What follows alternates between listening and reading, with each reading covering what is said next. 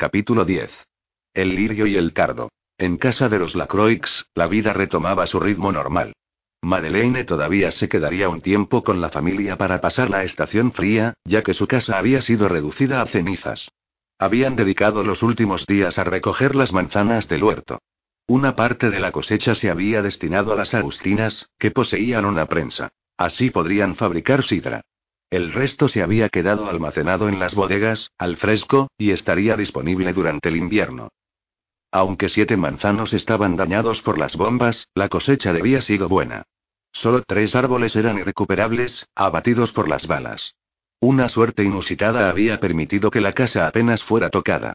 Baptiste se había apresurado a reparar la cornisa y una pared que estaban dañadas. Isabel acababa de llenar su cesta. Esta, junto con algunas otras, era para las Ursulinas, cuyo huerto había sido destruido en parte por las bombas. Las hermanas, que habían regresado del Hospital General hacía ahora una semana, limpiaban su convento y realizaban las reparaciones necesarias para que volviera a resultar habitable. Baptiste levantó el último cesto hasta el asiento del coche, mientras ella se envolvía en su capa. El viento era bastante frío ese día. Ella trepó y se instaló junto a Madeleine, que la esperaba. Los tres se dirigieron al convento. Cuando pasaban delante del lugar donde Nicolás le había pedido que fuera su esposa, Isabel le notó que le invadía la tristeza. La semana anterior, Sor Clotilde le había entregado la notita tan esperada del joven señor. Durante todo el día, ella había estado palpando el pliego en el fondo de su bolsillo, esperando el momento en que pudiera leerlo, sola en su habitación. Querida amiga. Perdonad mi demora en responderos. La situación no me lo ha permitido hasta esta noche. No olvidéis que soy un soldado y que estoy al servicio del rey ante todo. Pero podéis estar tranquila, estáis en mi mente cada instante que pasa. No sueño más que con volver a veros. Desde nuestra derrota, la mañana del 13, como si la fecha anunciara la desgracia de nuestra patria, adivino la triste opinión que debéis de tener de nuestro ejército. No puedo reprocharoslo. Cuando el caballero de Levis se puso al mando del ejército tras la muerte del marqués de Montcalm, esperábamos todavía poder rechazar a los ingleses y obligarlos a subir a sus naves antes del invierno.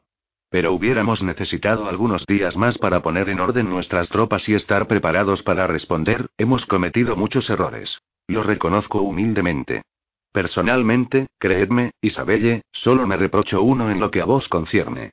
No haberos visitado la noche en que fui a explicarle los planes de Levis al señor de Ramezay. Al saber que estabais a salvo y pensando realmente que conseguiríamos volver a tomar posesión de Quebec, preferí esperar, por falta de tiempo, podría deciros para excusarme. Pero, en verdad, era que no soportaba tener que revivir una separación. Cuán egoísta soy.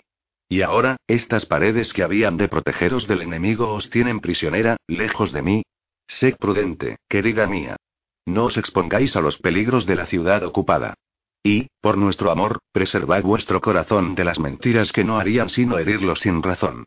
Vuestro servidor afectísimo, Nicolás Renauda Benedes Meloices Nicolás sabía perfectamente lo que se divulgaba respecto a él y se defendía. Sin ser explícito, intentaba tranquilizarla.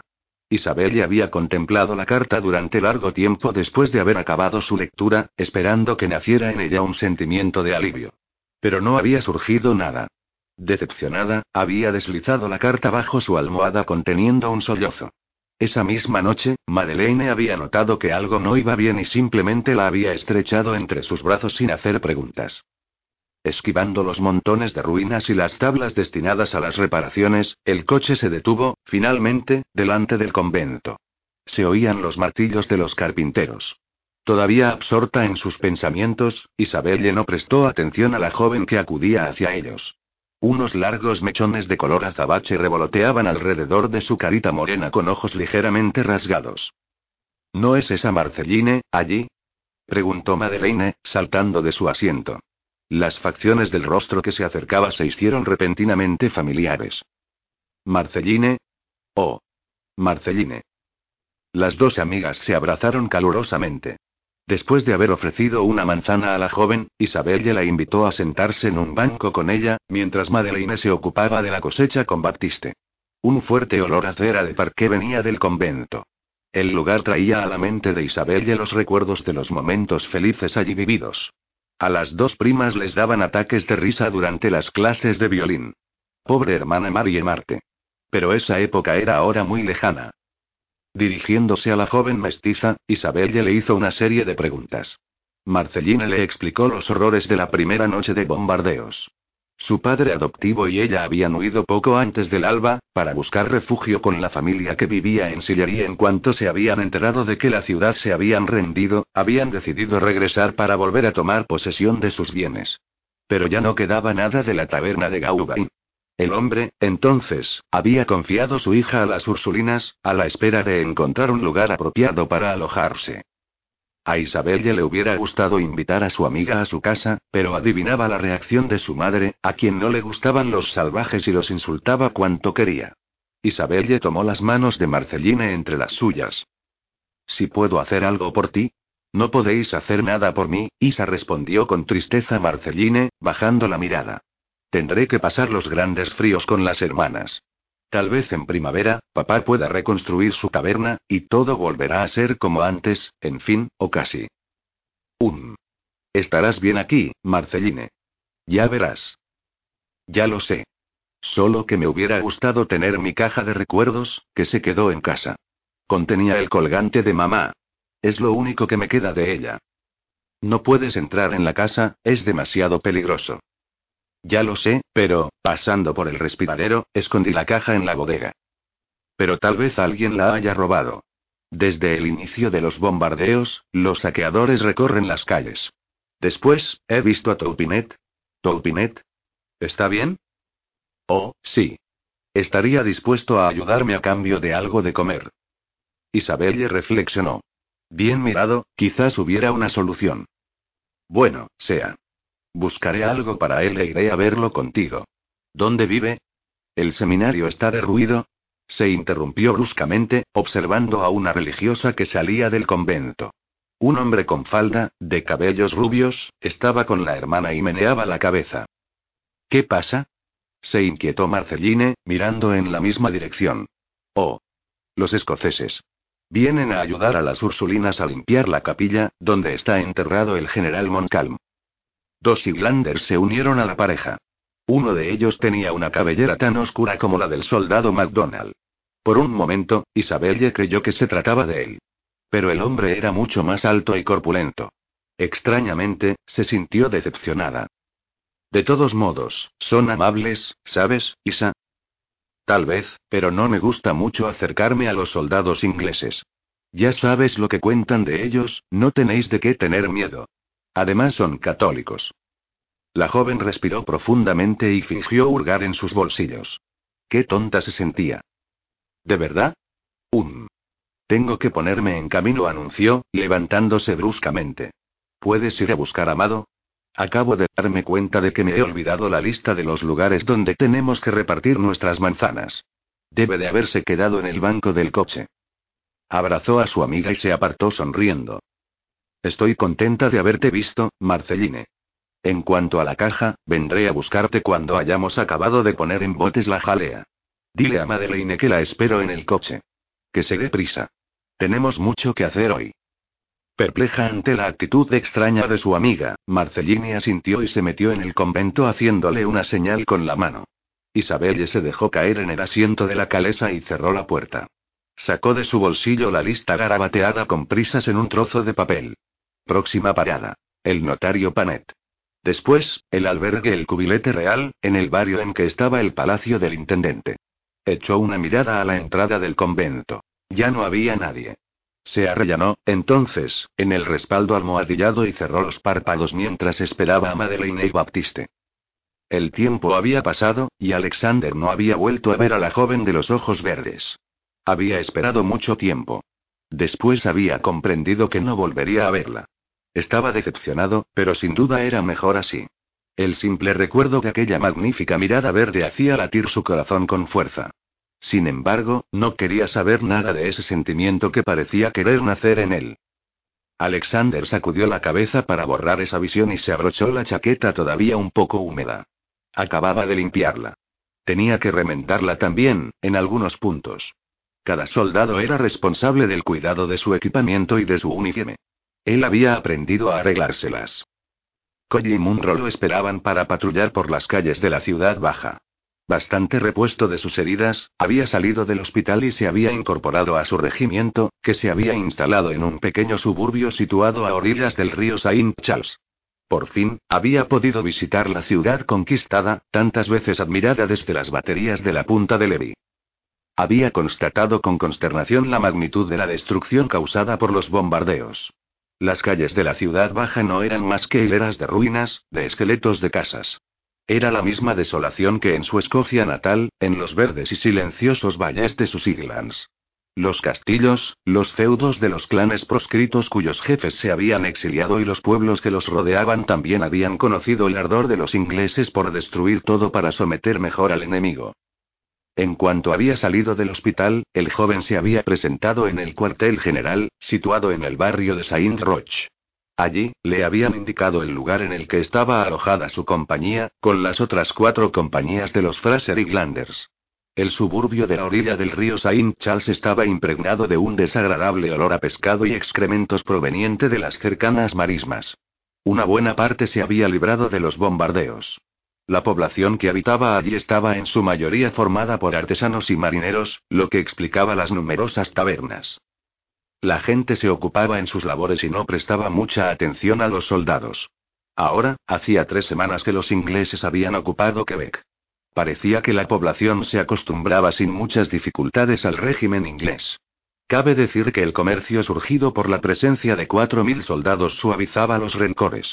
Empezaba el mes de octubre, y todo el mundo tenía como principal preocupación los alimentos. Los pequeños granjeros venían a vender a los ingleses sus cosechas y su ganado, mientras que algunas mujeres de cuerpos enjutos ofrecían otra cosa por una monedita o un mendrugo de pan. Diversos ciudadanos habían recuperado sus casas, que tras algunas reparaciones, volverían a ser habitables. Algunas almas caritativas acogían incluso a los menos afortunados, los que lo habían perdido todo. Los soldados limpiaban los edificios requisados para instalarse lo más confortablemente posible. Los largos meses de invierno se acercaban a grandes pasos. Había que prepararse. Alexander había sido enviado con un destacamento de su compañía a las Ursulinas para ayudar al desescombro y las reparaciones más urgentes. Sus habilidades de carpintero le permitían usar una hoja para algo más que para matar, por una vez. La rutina se había instalado. Entre las patrullas y los trabajos en casa de las religiosas, el joven participaba en los ejercicios y las maniobras militares, en la plaza de armas, bajo la mirada curiosa de los habitantes y la más cálida de las jovencitas. Los kills llamaban la atención. Su tiempo libre lo pasaba principalmente en las tabernas, sobre todo en el conejo que corre.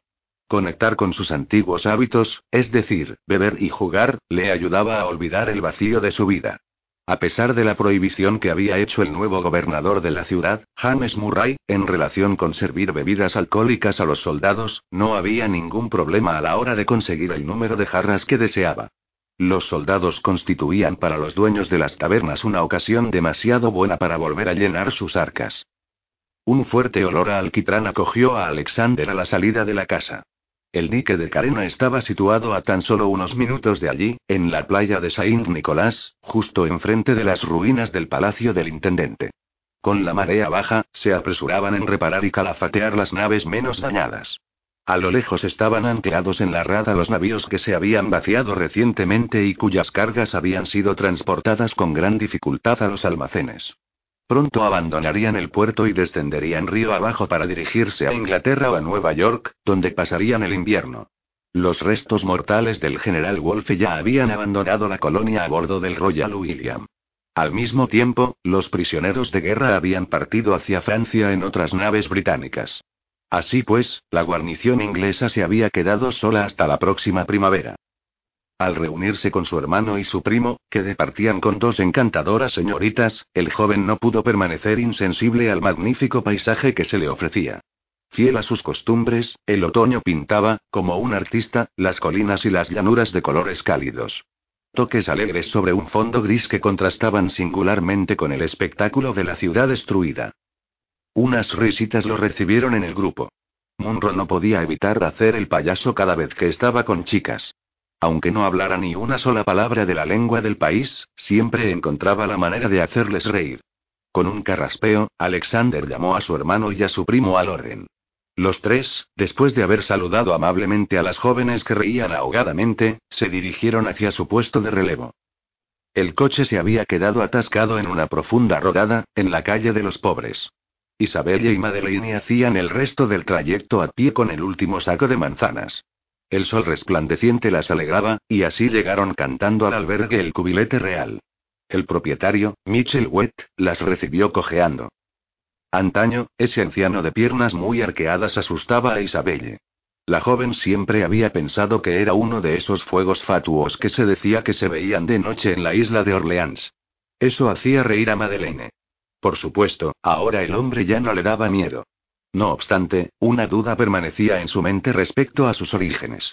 Nadie sabía nada de él, salvo que había sido teniente de un corsario célebre que surcaba las aguas del Atlántico y que llevaba marcada a fuego la flor de lis. Un antiguo prisionero.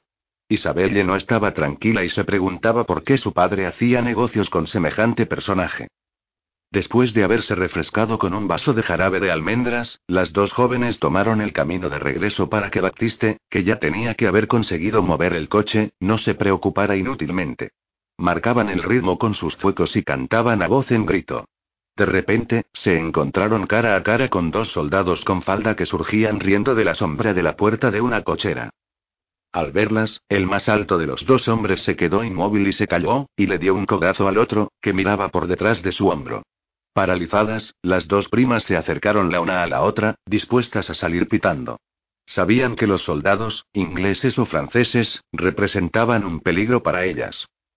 Al presentir el malestar de ambas jóvenes, Coy se inclinó educadamente y sonrió. Sin embargo, no pudo evitar observar de arriba abajo a las criaturas. Él tenía debilidad por las rubias y admiraba el dorado luminoso de las cabelleras que tenía delante. La más alta de las dos jóvenes le atraía particularmente. Le parecía fuerte, a pesar de su delgadez, y sus ojos fulminantes revelaban un carácter fogoso. Munro arqueó su pesada osamenta haciendo girar con elegancia su boina ante él. Decidme. ¿Por qué os paseáis por aquí? No es un lugar para dos señoritas como vos, dijo quedamente Coy. Después, gritó por encima de su hombro. ¡Eh! ¡Alas! ¿Vas a venir aquí? Oyeron un gruñido procedente del patio, e Isabel le distinguió a un tercer hombre de cara a la pared. Sus mejillas se sonrojaron cuando vio un chorrito y comprendió lo que estaba haciendo. El soldado se volvió finalmente, sacudiendo su falda de cuadros. Después, levantando la cabeza se acercó, y respondió al gran pelirrojo. Estaba meando mi última pinta, Cole. No te escucharé hasta que mi mente esté. Alexander se interrumpió de manera brusca. Tragó saliva y se sonrojó levemente. ¿Se te ha comido la lengua el gato, alas, o la vista de una hermosa criatura te atonta? La impaciencia ganaba a Madeleine. Al no comprender nada del idioma de los escoceses y viendo que los soldados no sabían ni una palabra del suyo, la joven decidió poner fin a esa conversación sin réplica. Venga, ven, Isa. Baptiste está esperándonos. Dicho esto, agarró del brazo a su prima. Todavía bajo el efecto de la sorpresa, Isabelle no se resistió y siguió a Madeleine, tropezando. Señorita llamó una voz a sus espaldas. Por favor, espere. Ella echó una mirada hacia atrás. El soldado le hacía grandes señas con la mano. Madeleine tiraba de ella para que avanzara más rápidamente. Giraron por la calle Saint-Vallier y tomaron la dirección de la calle de los pobres. Los escoceses no las seguían, para gran alivio de Madeleine, que finalmente la soltó. Al recuperarse, Isabelle se volvió hacia su prima, con aire enojado. Desde luego. ¿Pero qué te ha picado, Mado? Estos hombres no querían hacernos nada. ¿De verdad? Si tú no sabes diferenciar entre una mirada perversa y una mirada virtuosa, harías mejor quedándote en casa, Isa. Gritó Madeleine. Iba a añadir algo más, pero se echó atrás. Picada en lo más profundo, Isabelle no tenía ganas de dejarlo ahí. ¿Te crees que soy tan ingenua? ¿Es eso? ¿O bien te piensas que soy una desvergonzada? ¿Te piensas que tenía ganas de mirar con ojos tiernos a esos soldados? Las dos primas se enfrentaron con la mirada. Era la primera vez que se peleaban con tanta violencia. Eso entristeció a Madeleine, que bajó la cabeza al ver que se había precipitado. Yo, no, perdóname. Isabelle respiraba profundamente para contener sus lágrimas. De hecho, Madeleine no se había equivocado al quererla alejar de allí.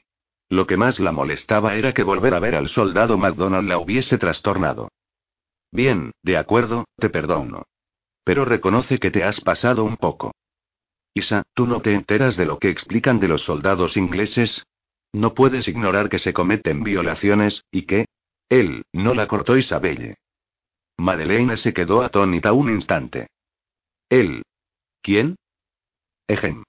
Yo conozco al que ha salido el último del patio de los Paquín. Es el soldado que salvó la vida de ti, Paul, y del oficial Gautier, del que te he hablado. ¿Te acuerdas? ¿Estás segura? Sí. ¿Podrías haberme avisado? No me has dado tiempo. Es verdad, admitió Madeleine, sonriendo. Pero sigo pensando que no es una buena idea tratar con soldados ingleses. Puede pedirte que se lo agradezcas, en fin, ya sabes. Qué estupidez, Mado. Y además, ¿quién ha hablado de tratarlos? Nos los hemos encontrado por casualidad. Como mínimo podríamos haberles dado los buenos días antes de continuar nuestro camino. Madeleine emitió una risita. ¿Quieres que retrocedamos para ir a decírselo ahora cuando ya nos han visto salir pitando? Déjalo, Mado farfulló Isabelle. Es demasiado tarde. Mail, ven. ¿Por dónde íbamos? Ah, sí. Sobre la rama más alta, el ruiseñor cantaba, Hace mucho tiempo que te amo, yo nunca te olvidaré, y se fueron calle de los pobres arriba acabando su canción como si nada hubiera pasado. Alexander, observando todavía el lugar por el que habían desaparecido las dos mujeres, intentaba controlar sus emociones. Un gran empujón le puso las ideas en su sitio. Sus compañeros lo contemplaban con extrañeza y una media sonrisa. Entonces, Alas pinchó colla, ¿te gustan las canadienses? ¿O bien es el hecho de que te hayan sorprendido regando la pared lo que te ruboriza tanto? Es verdad que eran lindas, ¿eh, Colla? Intervino Munro, me ha parecido que cambiabas de color, tú también, ante la gran arpía. Vete al diablo, Munro. Alexander prefirió no replicar nada y se puso en camino. La noche iba a ser larga. Una nube de polvo salió volando cuando Isabelle levantó la tapa del viejo baúl. El sol se filtraba débilmente a través de los postigos del tragaluz del granero y dibujaba unas finas rayas luminosas en el espacio. Isabelle posó sus viejas enaguas en el suelo y se arrodilló ante el mueble de madera apolillada. Ese baúl había cruzado tantas veces el océano en el fondo de una bodega húmeda que el tiempo que se había incrustado en él explicaba su historia. Pertenecía a su padre, que antaño se lo llevaba con él a sus largos viajes por mar. La joven acarició con la punta de los dedos el viejo tricornio adornado con un ribete de plumas medio comido por los ratones de campo. Debajo se hallaba guardada una chaqueta azul con botones dorados. Ella sonrió. Esa prenda ya le estaría pequeña a su padre, con el peso que había ganado con los años. Un bastón de madera con la empuñadura de latón bruñido representando una cabeza de águila atrajo después su atención. Los recuerdos afluían. Veía a su padre amenazándola con ese bastón. Ella había volcado un tintero sobre su camisa nueva. Se echó a reír. Nunca le había puesto la mano encima. Isabelle se había olvidado de la existencia de ese baúl, que tenía la costumbre de venir a explorar cuando era pequeña.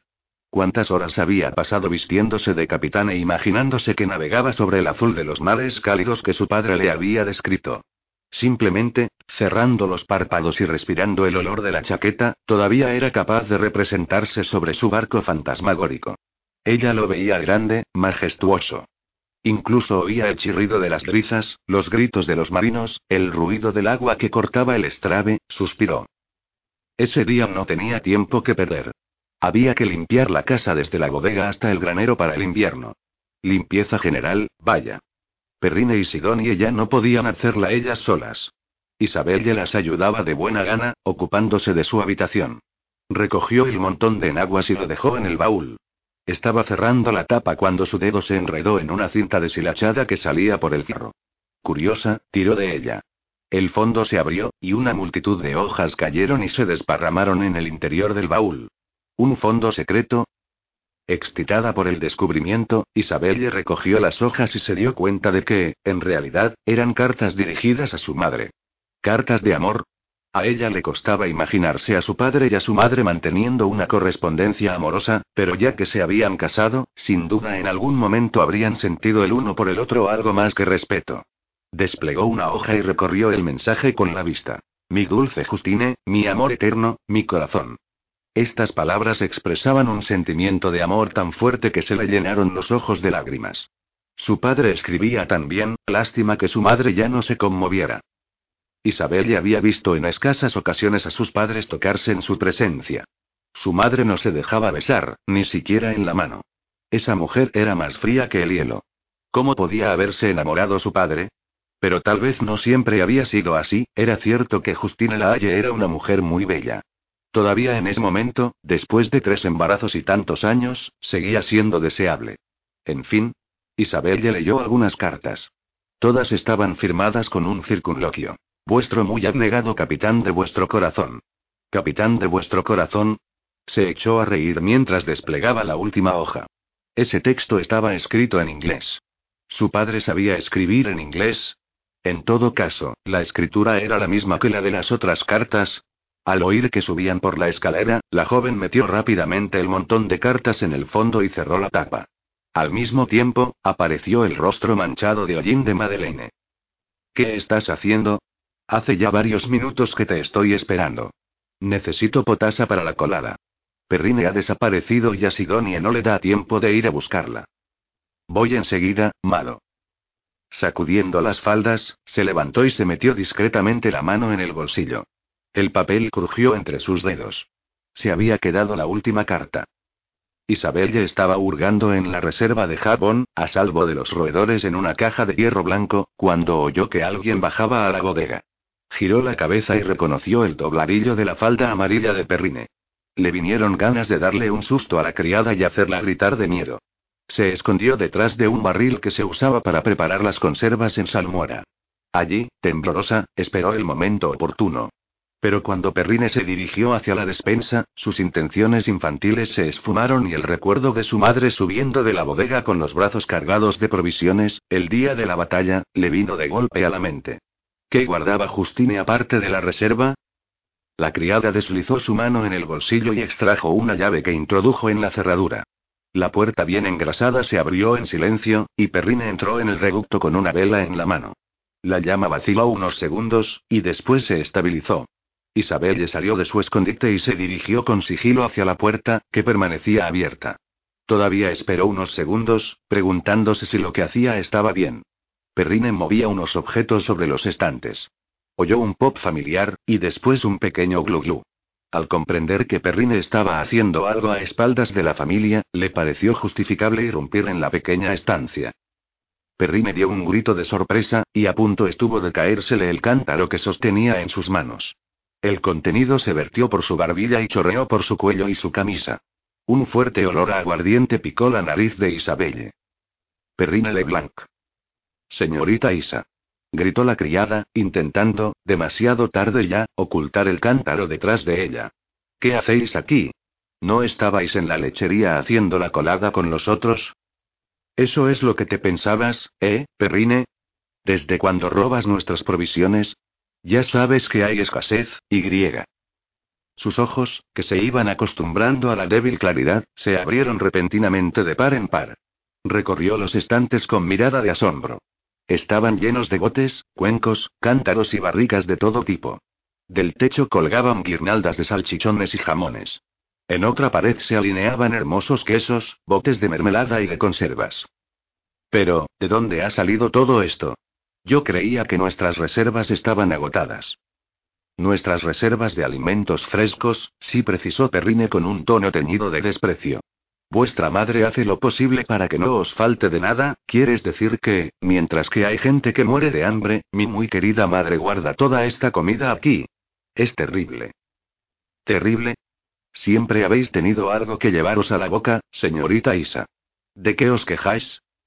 Isabelle no dejaba de examinar los estantes. Aceitunas en salmuera, alcaparras, anchoas, frutos secos, frutas confitadas, café, azúcar, chocolate y melaza.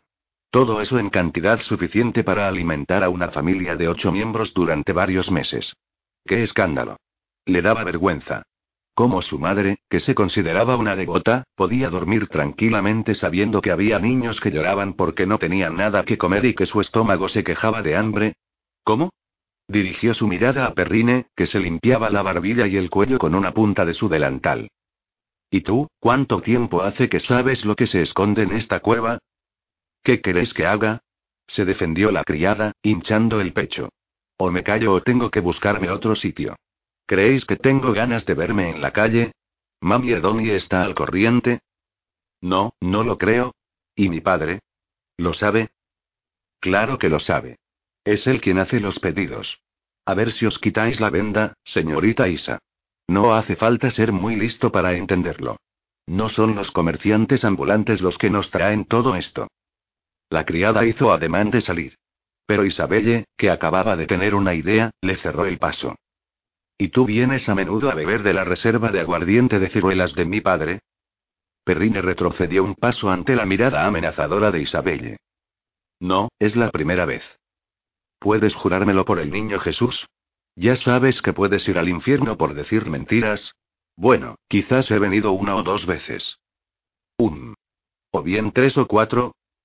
No vais a denunciarme, ¿verdad, Sita Isa? ¿Dónde iría yo? A Isabelle no le gustaba lo que le estaba haciendo a la pobre Perrine.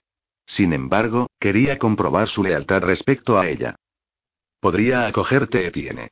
¿Le gustas, no? La criada palideció y dejó escapar un hipo de sorpresa. ¿Sabes? Sería mejor que cerraras la puerta de la lechería la próxima vez.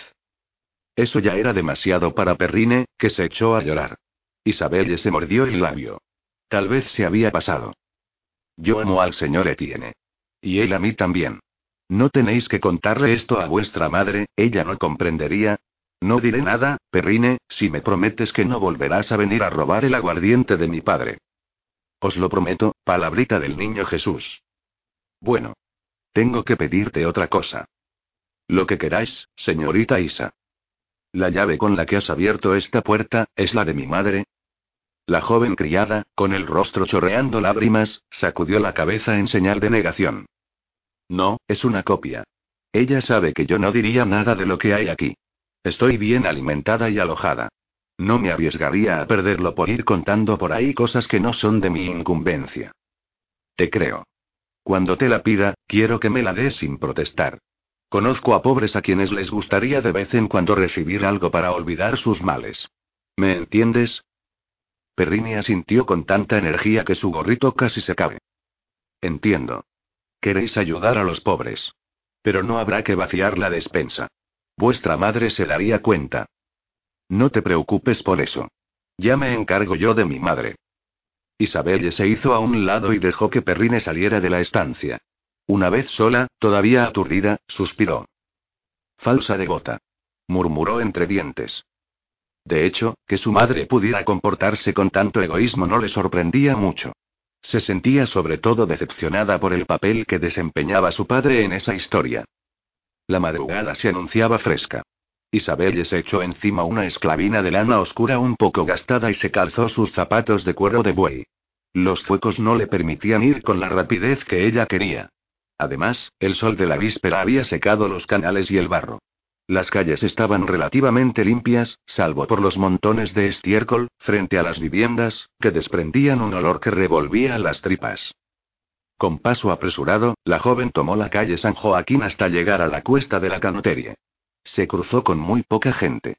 No es que fuera muy temprano, pero toda la población se había concentrado para asistir a una ejecución pública. Ese día ahorcaban a un inglés, por primera vez. El soldado en cuestión había cometido un robo y había amenazado a su víctima, un comerciante canadiense, con un arma blanca. Era seguro que los habitantes de Quebec iban a disfrutar con esta ejecución ejemplar. El gobernador Murray, sin duda, se iba a ganar a mucha gente. Al llegar a la ciudad baja, Isabelle tomó la calle Souslecat y llamó a la tercera puerta. De hecho, la entrada del tugurio tan solo estaba obstruida por algunos tablones mal ajustados. Apareció un rostro demacrado. Isabelle sonrió y le tendió una cesta. Es para vos y vuestros hijos, señora Boutillier. La mujer examinó el contenido de la cesta. Un salchichón, un bote de mermelada, queso. Gimió ante tales delicias y abrió la puerta de par en par, que chirrió horriblemente. Oh. Gracias, señora Lacroix. Sois muy generosa. Tres chiquillos harapientos y descalzos acudieron y rodearon a la joven gritando. Menudos modales. A ver si os portáis bien delante de la señora Lacroix, bribones. Sentaos si queréis una parte. No se lo hicieron decir dos veces. ¿Queréis entrar a beber un poco de agua, señora Lacroix? La pobre mujer tenía los ojos húmedos por la emoción. Isabelle conocía su historia. Su marido, alquitranador en el astillero de Levitre, se había enrolado en la milicia y había muerto en una escaramuza en Chiteaurich a principios de agosto. Sola con sus cuatro hijos, el pequeño de los cuales era un recién nacido, la viuda había agotado rápidamente sus pobres ahorros. Tan solo poseía sus cuatro paredes, que el bombardeo había dañado y que ella no podía reparar sola ni hacer reparar. Isabel a menudo había visto a la mujer con sus cuatro hijos frente a la puerta de la catedral cuando se distribuían los víveres. La viuda se tragaba el orgullo y venía con frecuencia a buscar la poca comida que podían darle. El invierno sería duro. Ofrecerle a la familia un tesoro como el de aquella mañana era lo mejor que podía hacer Isabelle. La mujer esperaba la respuesta a su invitación. No, gracias. Tengo que volver a casa. La mujer sacudió la cabeza, le tomó la mano entre sus dedos huesudos y la estrechó con fuerza. Gracias. Que aproveche. Al borde de las lágrimas, Isabelle recogió su cesta y descendió los escalones que daban a la calle. Oyó que la puerta se cerraba a su espalda, y a los niños, que gritaban reclamando su comida.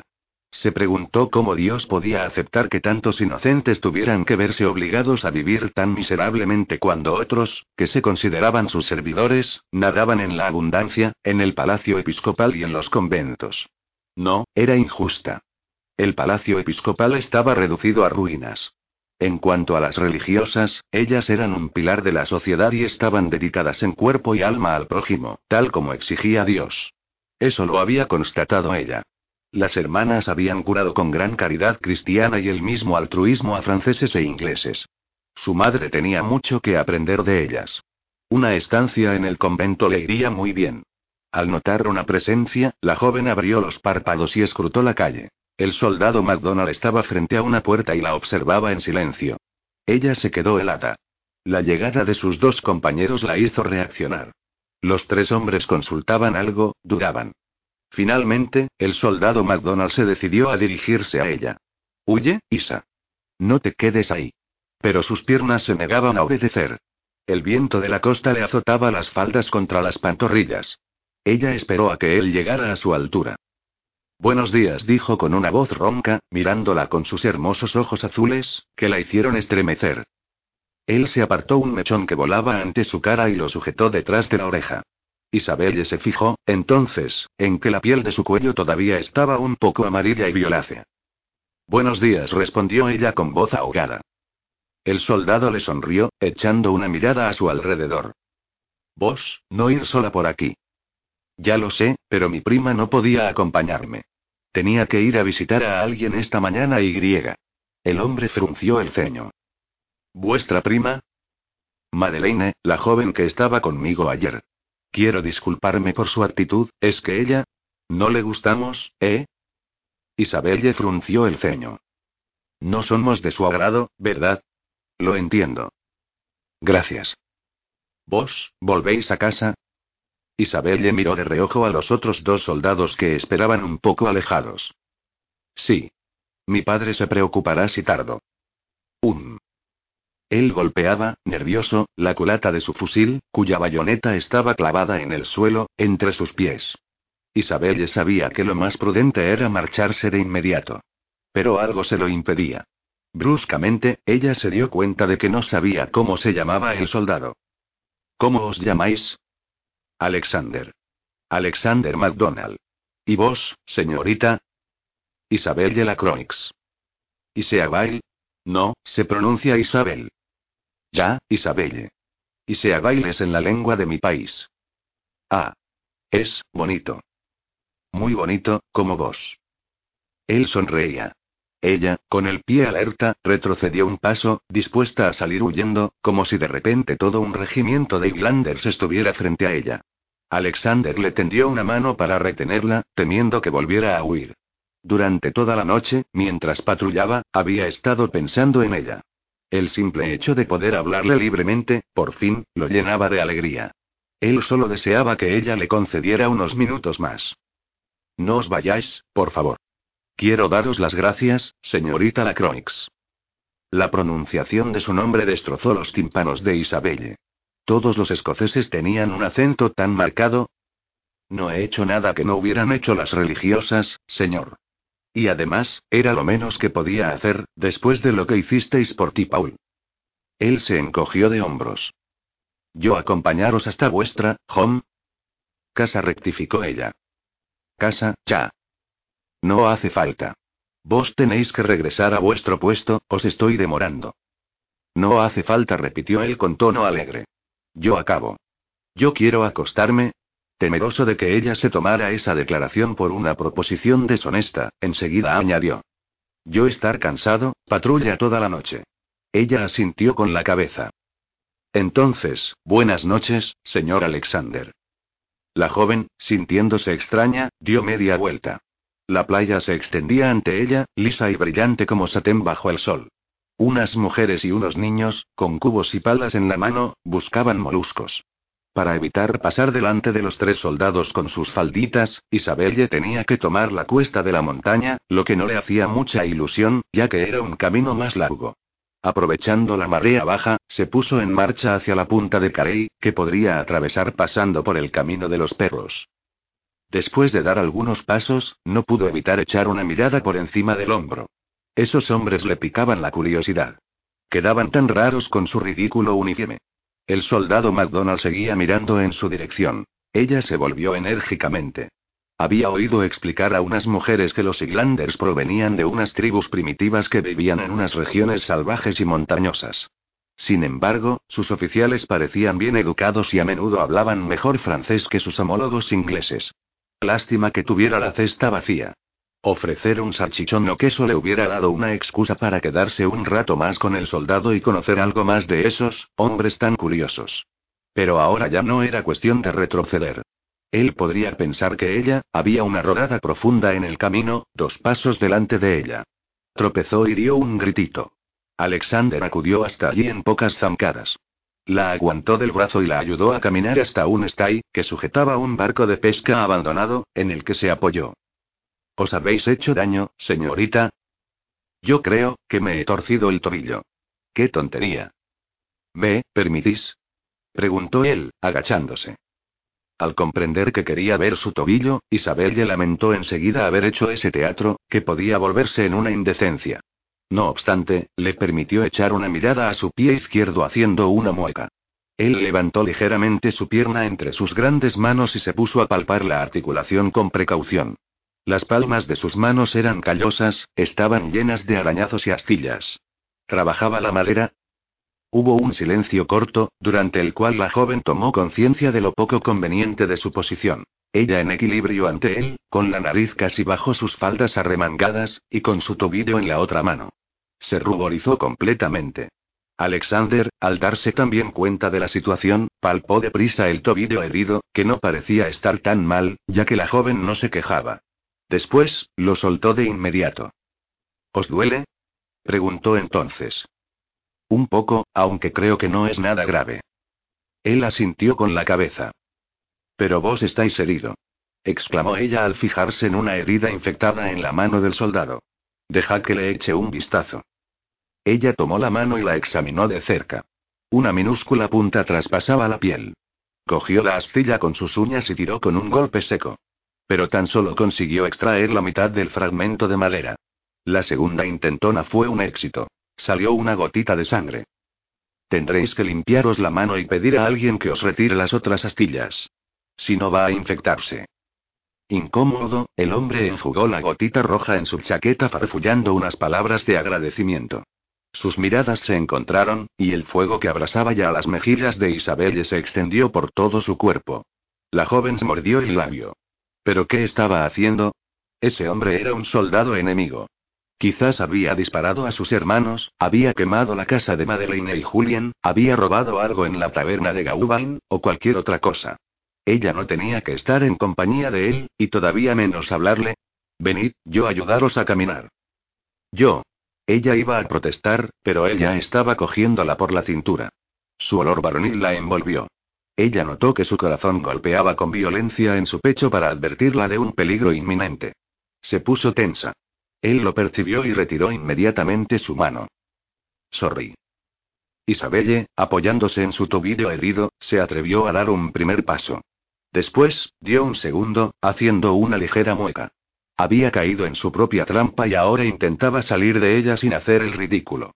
Una vocecita interior la reprendió. Apretó las mandíbulas para contener una palabrota que hubiera hecho reír a Madeleine. Bien mirado, creo que no está tan mal, afirmó ella, evitando mirarlo. Un. Poner en peligro su virtud por tan poco. Qué estúpida era. Ya no tenía edad de jugar a la rayuela o al escondite con los niños en la calle. Iré lentamente, señor Alexander, farfulló ella, recogiendo su cesta. Os agradezco vuestra ayuda. ¿Estáis segura? Isabel le levantó la mirada hacia él. Era un poco más alto que la mayoría de los hombres, pero debía de sacar a Nicolás más de una cabeza. ¿Qué estaba haciendo? ¿Cómo podía compararlo con su galán? Su señor Desmeloices, ¿qué hubiera pensado este de sus modales? Sin duda, se hubiera avergonzado de ella. Segura. Adiós, señor. Él retrocedió unos pasos y se inclinó. La pluma de avestruz que adornaba su boina temblaba con la brisa saturada de efluvios marinos. El soldado dio media vuelta entre un remolino de vivos colores y se alejó para reunirse con sus compatriotas. Después, los tres hombres desaparecieron por una esquina de la calle. Con el corazón todavía sobresaltado, Isabelle avanzó prudentemente por el camino. Los días siguientes, Isabelle multiplicó sus salidas. Con su cesta llena de vituallas, descubría el placer de compartir con los necesitados. Por supuesto, no podía contentar a todos los estómagos hambrientos. Pero las sonrisas y los gritos de alegría que provocaban sus ofrendas le proporcionaban un sentimiento del deber cumplido. Tal vez también tenía necesidad de aliviar su conciencia. Y es que ella se había zampado tantos patés que se derretían, tortadas, estofados de liebre, pasteles de crema, crepes, bollitos, buñuelos. Su glotonería le había impedido fijarse en la indigencia que la rodeaba. A menudo, Madeleine la acompañaba. En el camino de vuelta, las dos jóvenes daban a veces un rodeo por el barrio del palacio y se detenían en casa de Genevieve Gullón, donde ahora vivía Franoise, que había regresado a la ciudad con sus tres hijos. Ese día, el pequeño Luke estaba resfriado. Su madre, que estaba esperando otro hijo para la primavera, necesitaba un respiro. De común acuerdo, Isabelle y Madeleine le ofrecieron a Franoise un día libre, ya que ésta estaba más ojerosa a cada visita. Así pues, pasaron el resto de la mañana divirtiéndose en acunar al bebé, y después, por la tarde, se dedicaron a rementar la ropa de los mayores que crecían. Como no querían que las sorprendiera la noche, que caía rápidamente en esa época del año, las dos primas no se alargaron mucho después de la cena. Cuando salieron, ya empezaba a oscurecer. Provistas de un farol, se apresuraron para no tener ningún encontronazo desagradable. Sin embargo, frente al conejo que corre, Isabelle no pudo evitar frenar el paso y echar una mirada al interior de la taberna, que estaba abarrotada. Tenía explícitamente prohibido frecuentar ese tipo de establecimientos, pero la intrigaban sobremanera. La atmósfera era tan alegre. Las risas y los cantos flotaban en el aire, invitando a los transeúntes a entrar cada vez que la puerta se abría. Ven, Isa. No es un lugar para nosotras. Mail, ven. Va a oscurecer, Solo quiero mirar un poco. ¿Qué hay de malo en eso? Isa, ya sabes lo que piensa tu padre a dos sitios. Si llegara a enterarse, Louisie tiene bien que frecuentan las tabernas. Y además, parece que la gente se lo pasa bien. Por supuesto que se lo pasan bien. Rezongó Madeleine. Aquí no sirven agua de mar. Pronto van a estar todos rodando por el suelo, hasta la calle. Sin hacer caso de la diatriba de su prima, Isabelle pegó su nariz a la ventana mugrienta y exploró el lugar con curiosidad. Había muchos hombres, sobre todo soldados. Algunas mujeres también. Un violín chirriaba alegremente en medio del barullo. La giga animaba a algunos bailarines, que daban vueltas y golpeaban con las manos y los pies. Un grupo, en el fondo de la sala, atrajo su atención. Unos hombres con casaca roja estaban sentados a la mesa y parecían reunidos. Jugaban a las cartas. Otros soldados y algunas mujeres de aspecto provocador los rodeaban. Uno de los jugadores se levantó y lanzó sus cartas al centro de la mesa con una sonrisa de satisfacción. El corazón de la joven dio un brinco. Era el soldado Alexander MacDonald. Isabelle observó al joven mientras éste recogía sus ganancias riendo. No era de una hermosura como para que una mujer se derritiera ante él, pero tenía un cierto encanto. Ahora volvía a tomar su sitio en la mesa de juego. Así pues, ella no vio más que su perfil. Isa. Una mujer se inclinaba sobre el escocés. Isa. ¿Qué estás haciendo? Solo unos minutos. Isa. No entres ahí. Pero Isabel ya había empujado la puerta. Una atmósfera de humo cargada del olor viril de los cuerpos la acogió y se le agarró a la garganta. Pero el buen humor, puntuado de eructos y de risotadas, de pedos y de cloqueos, la incitó a quedarse. Madeleine, furiosa, siguió a su prima, refunfuñando. Pero Isabel ya no la oía. Se puso de puntillas para ver al soldado. No tenía ni idea de lo que estaba haciendo allí, sabía que no debía estar en un lugar como aquel. Pero ese hombre la atraía irresistiblemente. Una fuerte emoción le embargó el corazón cuando vio a la mujer, inclinada sobre él, rozándole la nuca con los labios. Un delicioso escalofrío recorrió la espalda de Alexander. Emilie cloqueaba a su oído y le susurraba algo que hubiera hecho sonrojar a más de uno. Le hacía hermosas promesas la pequeña quebequesa. Él deslizó su mano bajo sus enaguas y le acarició las suaves pantorrillas. Un codazo en las costillas le provocó una mueca. ¿Eh? ¿Te has olvidado de que he recibido una bala en este lado, Munro? Tengo algo para ti que te hará olvidar esa herida, Alas.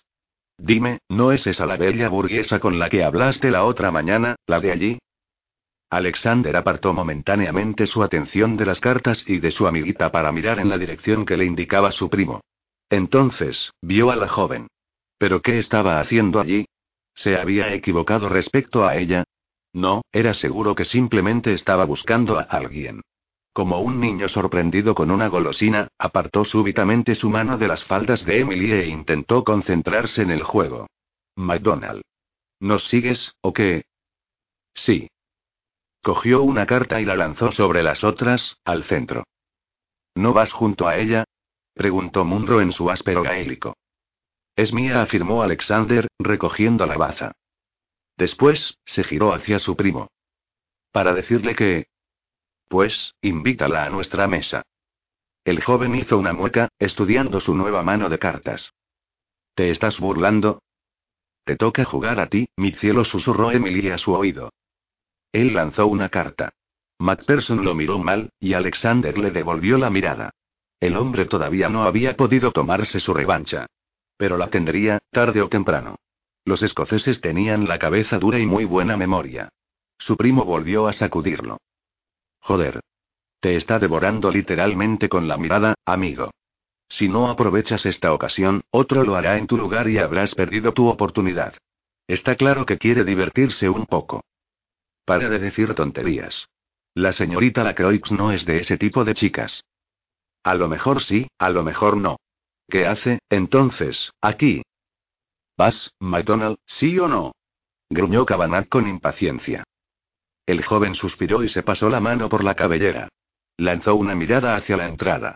La señorita Lacroix seguía allí, y efectivamente miraba en su dirección, de todos modos, ya no conseguía concentrarse desde que la había visto. Le pasó la mano a su primo y le prometió la mitad de las ganancias si conseguía ganar la apuesta. Después, se levantó. Emilie se agarró a su brazo, haciendo carantoñas con aire contrariado. ¿Dónde vas, mi cielo? No has acabado la partida. Ejem. Tengo que ir a hablar con alguien. No te enfades, Moma Isaac 56, no tardaré. Plantó allí a la mujer y se fue abriendo camino en dirección a la joven, que le sonrió ruborizándose. Al verla así en ese lugar, a él le pareció una paloma perdida en un nido de ávila. Después, al contemplar a su lado a su prima y su cara de enfado, pensó que haría mejor en guardar las distancias. Saludó educadamente. Buenas tardes, Ejem. ¿Cómo va, vuestro tobillo? ¿Mi tobillo? Oh. Sí, mi tobillo. Señaló con su dedo el pie derecho e hizo dos o tres rotaciones con su articulación para confirmar que estaba mucho mejor. Madeleine seguía la conversación, atónita. Alexander se echó a reír. Creía que era el otro. ¿Yo equivocarme? Isabelle se puso roja. Ejem. Es que está tan bien que ya no me acuerdo de qué tobillo estaba herido. Por supuesto. Gruñó Mado, que recibió una patada discreta en la tibia. Alexander, con cara de pánfilo, no sabía bien qué decir. Invitó a la joven a sentarse. Isabelle dudaba. La señorita Lacroix tiene que regresar a su casa ahora. Estábamos buscando, ejem. A su hermano. Y como veo que no está aquí, nos vamos ya. Buenas noches. Madeleine se alejó arrastrando a su prima detrás de ella. Alexander las miró salir. Después, al darse cuenta de que la joven volvía a escapársele, abandonó el establecimiento. Las primas, que estaban en plena discusión en medio de la calle, se callaron inmediatamente y lo observaron un instante. Madeleine volvió a agarrar a Isabelle por el brazo. Señoritas, May y. Ejem. ¿Yo acompañaros? Al mismo tiempo, dos soldados algo achispados salieron de la taberna y pasaron delante de las jóvenes dirigiéndoles miradas insistentes. Uno de ellos incluso hizo ademán de querer tocarle el trasero a Madeleine. Sois muy amable. Aceptamos vuestro ofrecimiento, dijo entonces Isabella Alexander. Isa, es un soldado como los otros, joder. Malo. No hables así delante de la gente. Estoy segura de que habla peor que yo, vaya. Te aseguro que no es como los otros. Él es el que salvó a ti, Paul. Además, él fue quien, en fin, ¿te acuerdas de lo que te expliqué? Eso no quiere decir nada. Es inglés, ay, Dios mío, Dios mío. Alexander esperaba sonriendo. Isabelle le hizo señas para que la siguiera. Caminaron en silencio, escuchando los sonidos amortiguados provenientes de algunas casas. La joven miraba de reojo, de vez en cuando, al soldado que marchaba a su lado. El magnífico puñal pendía de su cintura, golpeando el muslo al ritmo de sus pasos. Sus ojos se fijaron en la rodilla que salía por la falda. De repente, y extrañamente, le vinieron a la mente las nalgas lisas de Etienne. ¿Todos los hombres tenían las nalgas lisas? Absorta en sus reflexiones sobre la anatomía masculina y sus misterios, metió el pie en un agujero y tropezó. Un brazo sólido la agarró y la sujetó, impidiendo que cayera cuán larga era sobre la calzada. Se cogió a la tela roja y se puso en pie. Madeleine la fulminó con la mirada. No he visto el agujero. Está oscuro como boca de lobo. Tienes que iluminar convenientemente el camino. Desde luego, la culpa es mía, ¿y te has vuelto a torcer el tobillo? No. Al darse cuenta de que seguía sujeta a la chaqueta del soldado, Isabelle la soltó enérgicamente. Gracias, farfulló ella. El joven prefirió no añadir nada, dada la atmósfera tan cargada.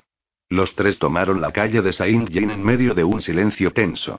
De repente, Madeleine se detuvo en seco en mitad de la calzada. ¿Qué pasa, Mado? Isa, no irás a mostrarle dónde vives.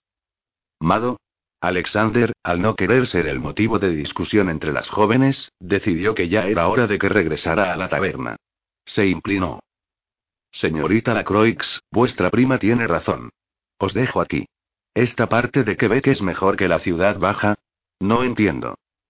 Aquí, más seguro que la ciudad baja. En efecto, señor.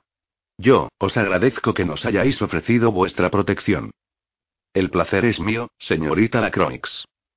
Se inclinó y dio media vuelta.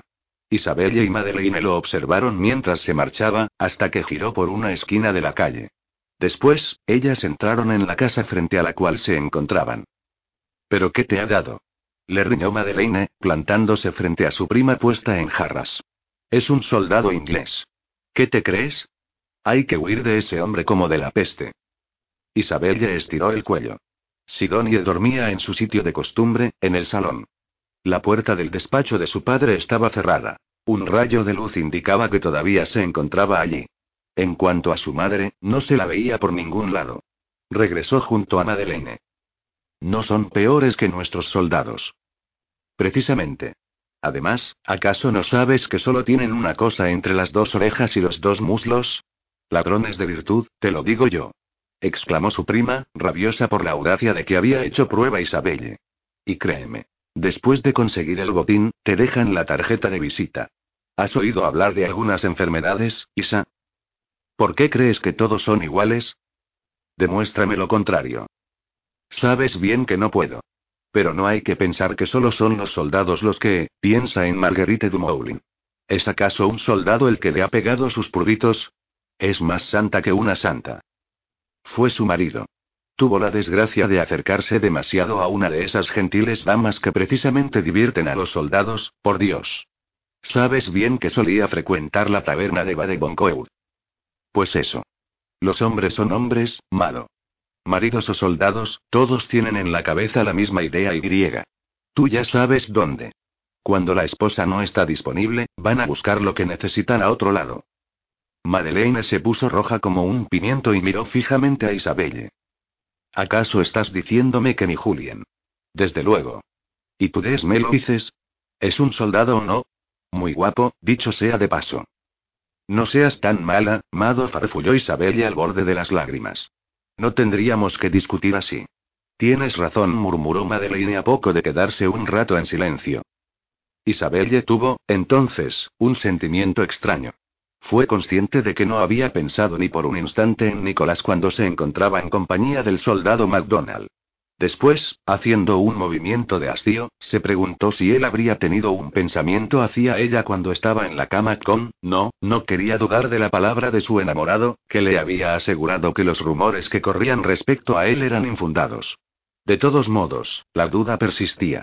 Entonces, volvió a ver a la mujer de la taberna inclinándose y besando al seductor soldado Alexander, adivinando todo lo que ella no tardaría en ofrecerle, bichitos incluidos. Joder.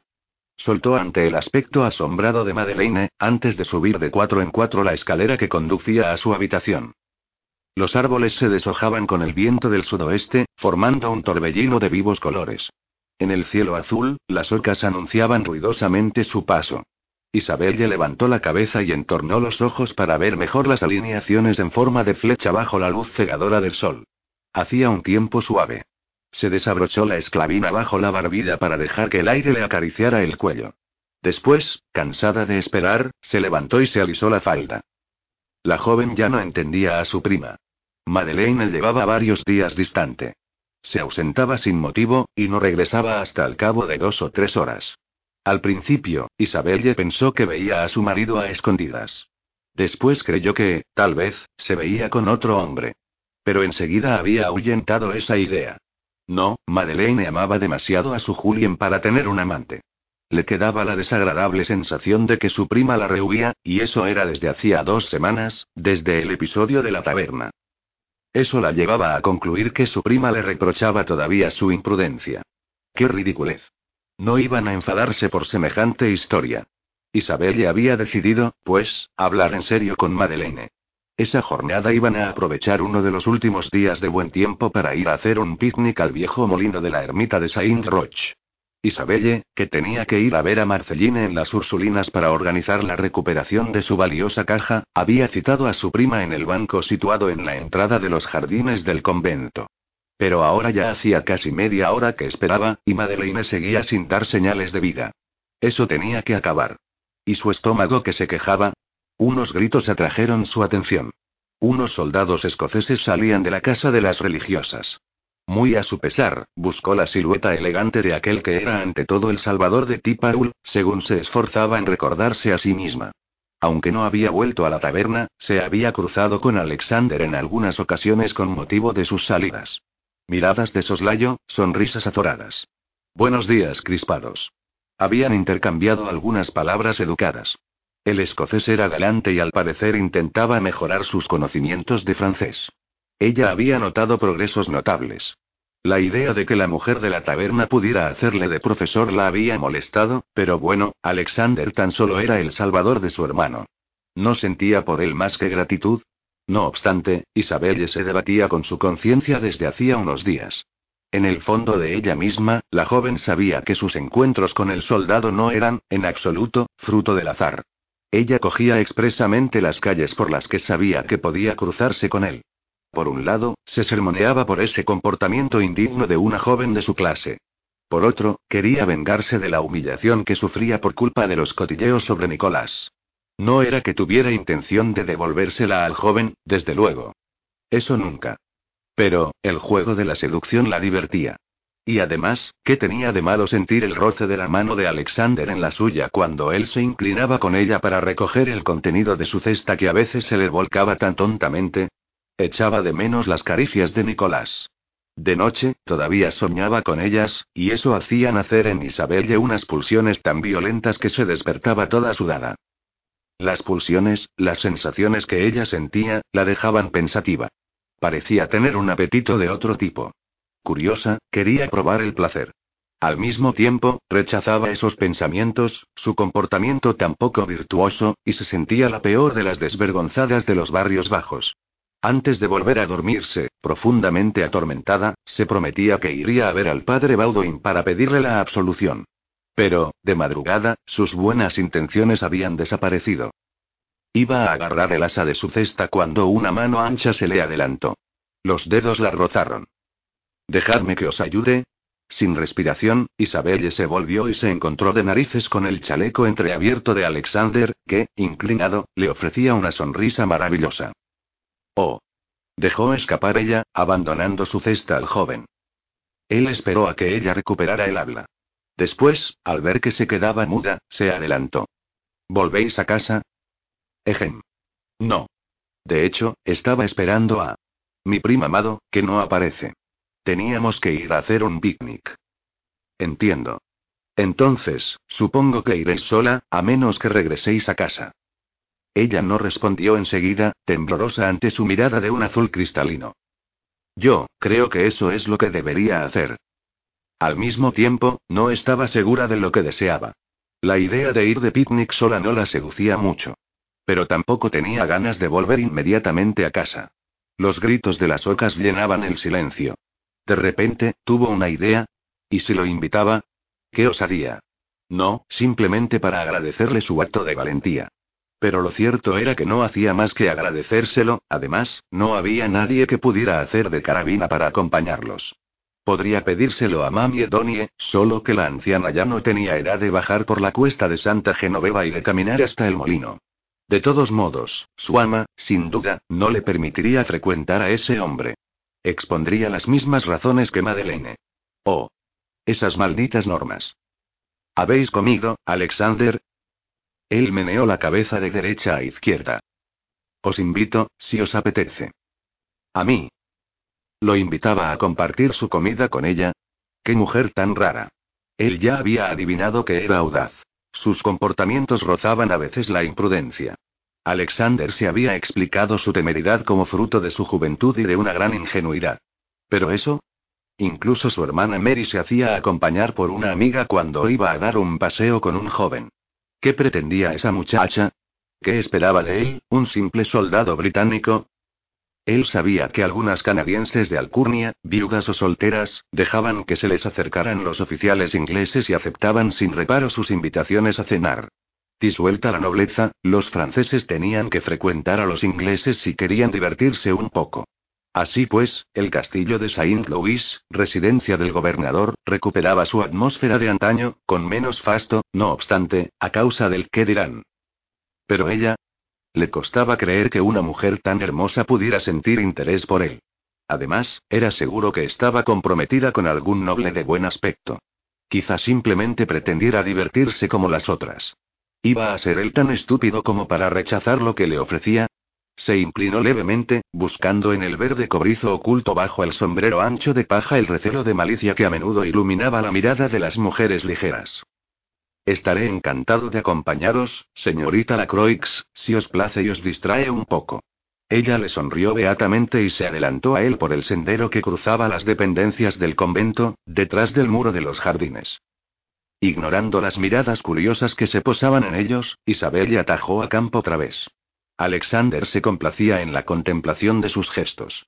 La vegetación parecía apartarse al paso de la joven, que revoloteaba, ligera como un pétalo sobre una corriente de aire tibio. Sus pies, sin mirar dónde se posaban, azotaban la hierba y provocaban un suave susurro. Al levantarse con una mano las faldas para saltar por encima de un arroyuelo, dejó al descubierto la finura de un tobillo, que inmediatamente desapareció al mismo tiempo que ella emitía una risita. Su falda abombada se extendía con la amplitud de una corola. Como un lirio en el centro de un ramo de cardos, la joven se giró para mirarlo y le sonrió. La luz se deslizaba por la piel de su cara, que la carrera había acalorado.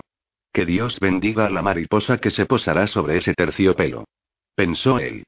La imagen que ella le ofrecía llenaba su corazón de un sentimiento nuevo. De repente, sus latidos adquirieron un ritmo diferente.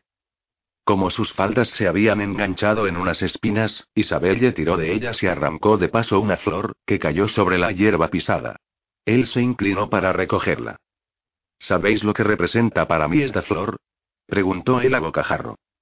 No habían cruzado ni una palabra hasta allí. Sujetando su sombrero, que amenazaba con salir volando, ella sacudió la cabeza. Sus magníficos rizos rubios tenían el mismo tono que el trigo segado. Se escapaban de las cintas que tenían que mantenerlos a raya, y jugaban con el viento que hacía ondular las altas hierbas a su alrededor. Hechizado, él contuvo la respiración y casi se olvidó de la razón que lo había empujado a hablar. ¿Qué decíais, señor Alexander? ¿Os molesta que os llame así? No, está muy bien. Pero, podéis olvidarlo de señor. Él se echó a reír. Ella lo imitó. ¿Entonces? ¿Qué? La flor. ¿Qué decíais a propósito de los cardos? Ejem. Ah, sí. El cardo es el emblema vegetal de mi país. Inglaterra. Escocia rectificó él. Es curioso. ¿Por qué se habrá elegido una flor salvaje, tan particular? ¿Os parecéis a ella? Preguntó Isabelle con una sonrisa irónica. Un, es por culpa de los ingleses. ¿De los ingleses? Ella levantó la cara, mostrando un vivo interés. La historia se remonta a mucho tiempo atrás. Pero no nos cansamos de explicarla. Entonces, explicádmela, Alexander. Me interesa. La joven inclinó la cabeza de lado y alzó las cejas. Un. Era una noche oscura. A los ingleses se les había metido en la cabeza atacar por sorpresa el campamento de un regimiento escocés. Para no hacer ruido, todos se habían descalzado. Habían rodeado a la tropa, que dormía, y se habían aproximado sigilosamente. De repente, unos horribles gritos rasgaron la noche. Isabel ya hizo una mueca de asco, lo que provocó en Alexander una sonrisa. Oh. No me contéis los detalles de la matanza. Es horrible. Och. No tanto. Los escoceses habían utilizado matas de cardos para hacer una barricada. Los gritos de los ingleses al pisarlos los despertaron. Enseguida se pusieron a perseguir a los enemigos para darles su merecido, en fin. Desde entonces, el cardo siempre ha inspirado nuestra determinación. Nemo me impune el accesito donde las dan las toman. Es la divisa de nuestra prestigiosa Orden del Cardo. Él se acercó a la joven, olisqueó la flor púrpura y se la ofreció con una inclinación. En mi lengua materna, se llama Cluaran. ¿Es inglés? No, gaélico. Una antigua lengua de origen celta. Los escoceses no son ingleses, señorita Lacroix. No tenemos los mismos orígenes. Por lo tanto, no nos parecemos a ellos ni pensamos como ellos. Pero, como vos, hemos tenido que someternos a su disciplina. Azorada, la joven bajó los ojos sobre la delicada flor. De repente, el tono del soldado había sido más duro. Cuando volvió a levantar la cabeza, Alexander caminaba delante y se dirigía hacia el molino, cuyas alas emergían por encima de un bosquecito de sauces. Isabelle corrió hasta él tras deslizar la flor de cardo en el interior de su bolsillo. Más tarde, la pondría a secar entre las páginas de un libro grueso. El lugar ofrecía una cierta intimidad que no disgustó a Alexander. Además, los arbustos los protegían de la brisa, e Isabelle se quitó su esclavina y la dobló cuidadosamente. Después, extendió un mantel sobre la hierba y encima de este colocó el almuerzo. Cogió dos copas y le ofreció una al joven. Perdonad mi ignorancia, a propósito de vuestros orígenes, empezó diciendo ella para disipar el malestar que se instalaba. Perdonad mi rudeza, señorita Lacroix. Yo sé que, para vos, un escocés, un irlandés y un inglés son todos iguales. Aprenderéis a diferenciarlos. Sí, desde luego. Ejem. Solo tengo vino. Ya sé que los soldados prefieren bebidas más, vigorizantes. Yo sé apreciar un buen vino, ¿sabéis? Sí, supongo que sí. Lo siento, no quería ofenderos. No tiene importancia. Pero tenéis razón. Prefiero el whisky. Ella sonrió. Él tomó la botella que ella le tendía y la destapó. Después, vertió un poco del líquido rojo oscuro en las copas y levantó la suya en dirección a ella. Es lainte. También es gaélico. Él asintió con la cabeza y dejó la copa sobre la hierba después de haber bebido un trago. Eslante. ¿Y cómo se dice, pan? Harán. ¿Y, sol? Grian. Ella repitió la palabra, riendo. Ahora, vamos a intentar algo más complicado. Traducidme el día es magnífico. Taan la tachobreaga. Aan la ocurría. Ahora se echó a reír Alexander. Casi es eso, dijo él, estirando las piernas sobre la hierba y alisando su kilt sobre sus muslos. Isabel le miraba de reojo la faldita, como la llamaba la gente cuando hablaba del uniforme de los escoceses. ¿Por qué lleváis esta falda? No es una falda, es un kilt. En nuestro país, solo pueden llevarlo los hombres. Es mucho más práctico y cómodo que el pantalón. Los colores suelen ser los del clan al que pertenecemos, explicó él muy serio. Estos son los del clan de Fraser de Lovat, que reclutó el regimiento. Ella arrugó la nariz. ¿Práctica esa falda? Um. ¿Y las corrientes de aire? ¿Son también vuestros colores? Él se quedó pensativo. No. Yo soy del clan de los MacDonald de Glencoe.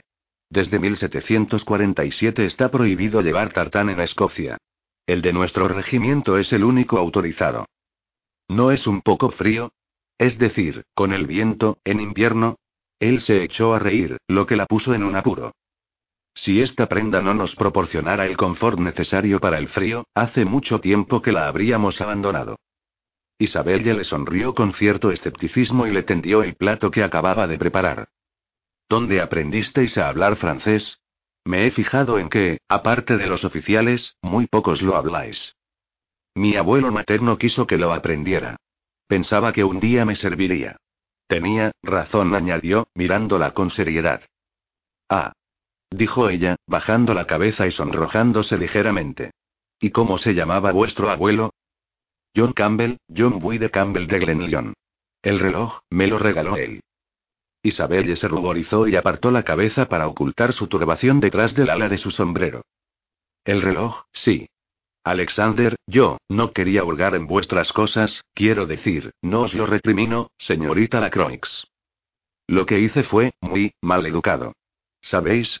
No tengo por costumbre hurgar en los asuntos ajenos. Soy muy curiosa, perdonadme. Alexander observaba a la joven, que pellizcaba nerviosa su pedazo de pan y lo desmigajaba en su plato. Las telas de las alas del molino restallaban con el viento.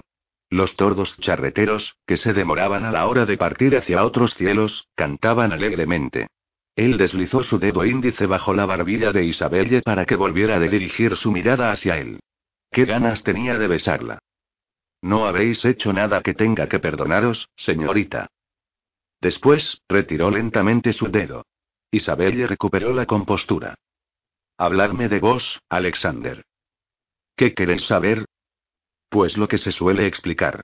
¿Tenéis hermanos y hermanas? ¿Dónde habéis nacido? Tal vez podríais explicarme algunas anécdotas que hayan marcado vuestra infancia.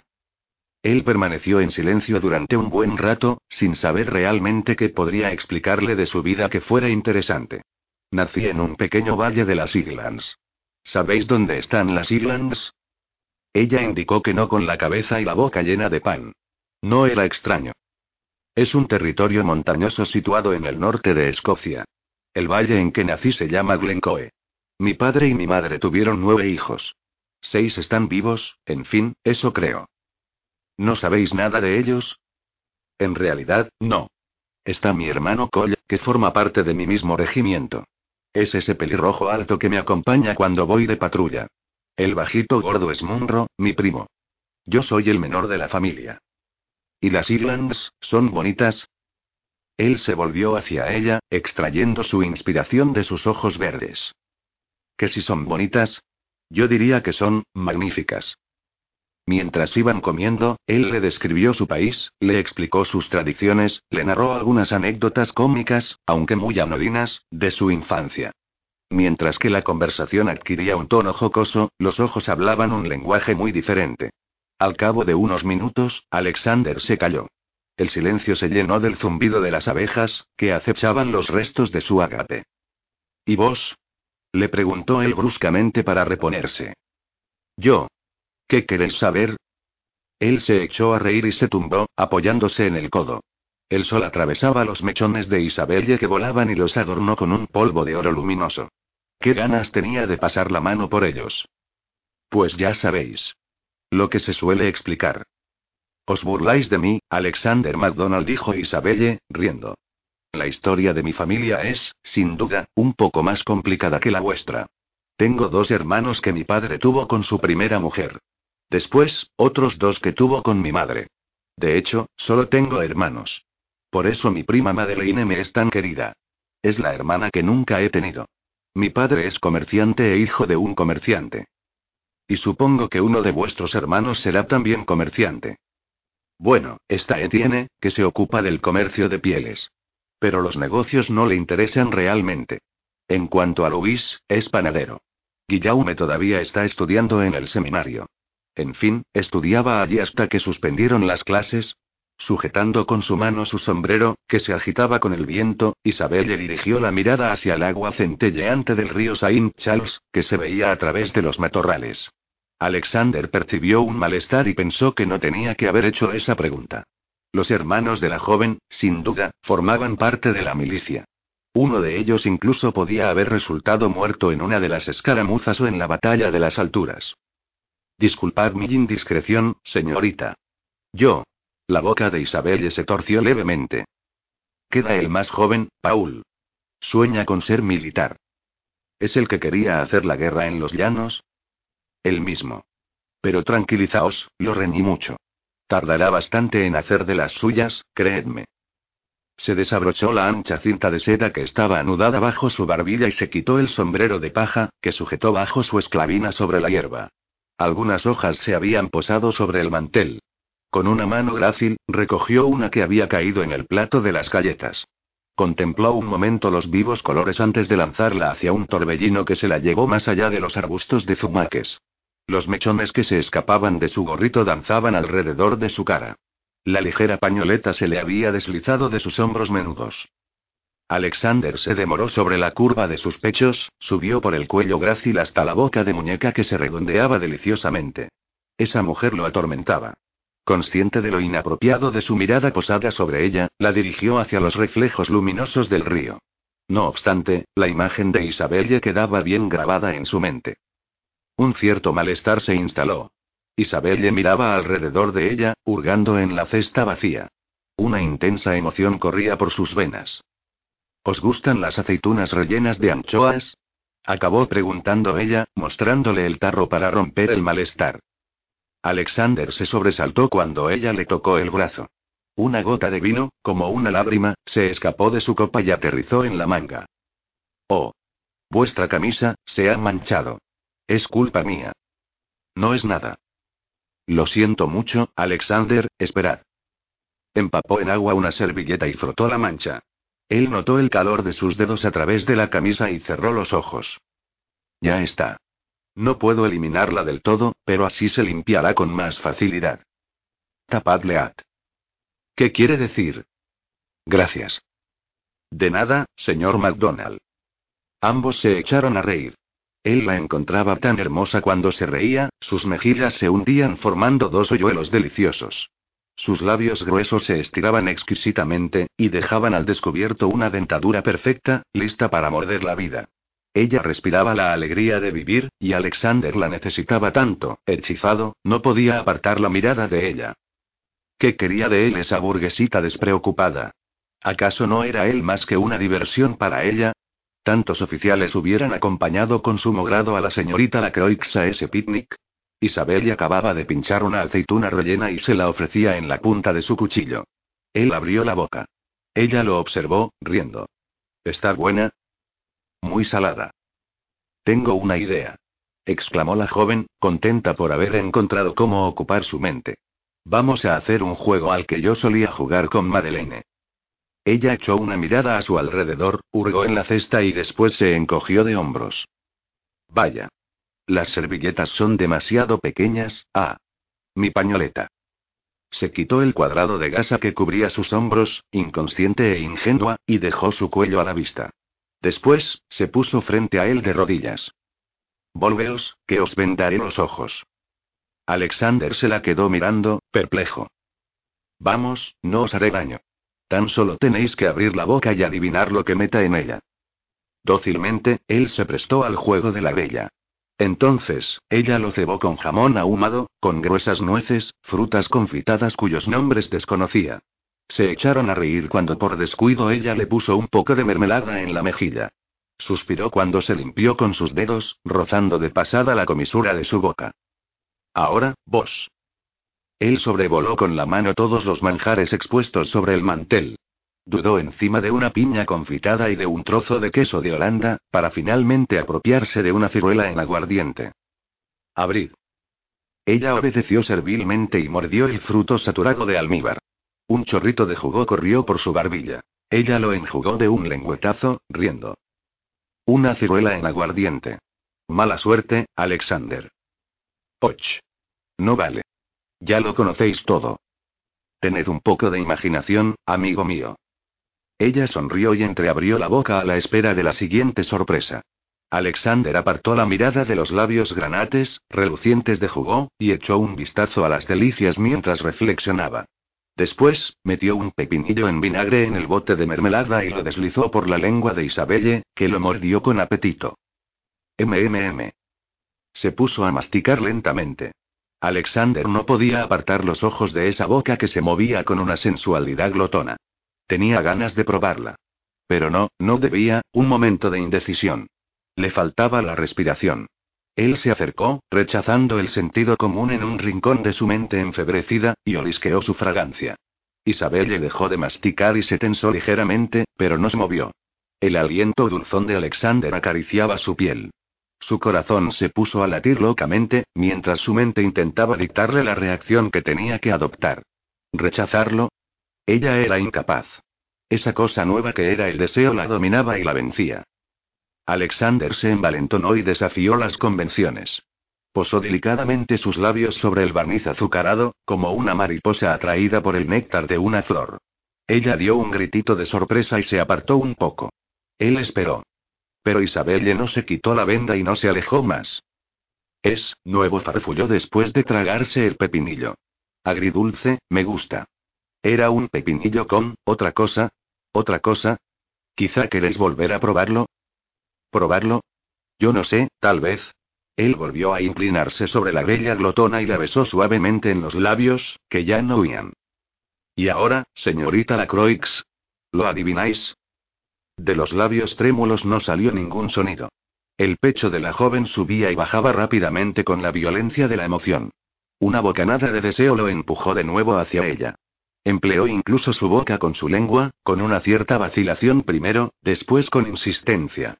Tomándola por los hombros, la estrechó contra él con una brusquedad que la hizo gemir. Ese beso que él le robaba, ella no se lo negaba, respondía a él incluso con avidez. Isabel de la glotona. Ah, sí. La glotonería era un pecado. Desgraciadamente, la joven todavía era demasiado presa del vértigo para pensar en ello. Al primer contacto de la boca de Alexander sobre la suya, una explosión de mil mariposas la había sacudido. Ahora, esas mariposas revoloteaban en su vientre, bajo su piel, le hacían cosquillas con la punta de sus alas delicadas. Una sensación extraña, pero tan deliciosa. Ella se asfixiaba contra esa boca que hurgaba en su interior con tanta apetencia y se tambaleó. Alexander la retuvo contra él y la empujó suavemente sobre el mantel. La porcelana tintineó. Un arrendajo parloteó. El viento los acariciaba suavemente y hacía susurrar las hojas de los árboles a su alrededor. El chirrido continuo de la rueda del molino y el chapoteo de las olas en la orilla se mezclaban con los gritos lejanos de unos niños que se divertían y los martilleos de la reconstrucción. Los latidos de sus corazones se elevaban por encima de todos los ruidos, nuevo vértigo. Isabelle se agarró al cuello de la camisa de Alexander. La presión que ejercía la cadera del joven contra la suya hizo que nacieran en ella pensamientos impuros. Eso la estremeció. La glotonería era un pecado venial, desde luego.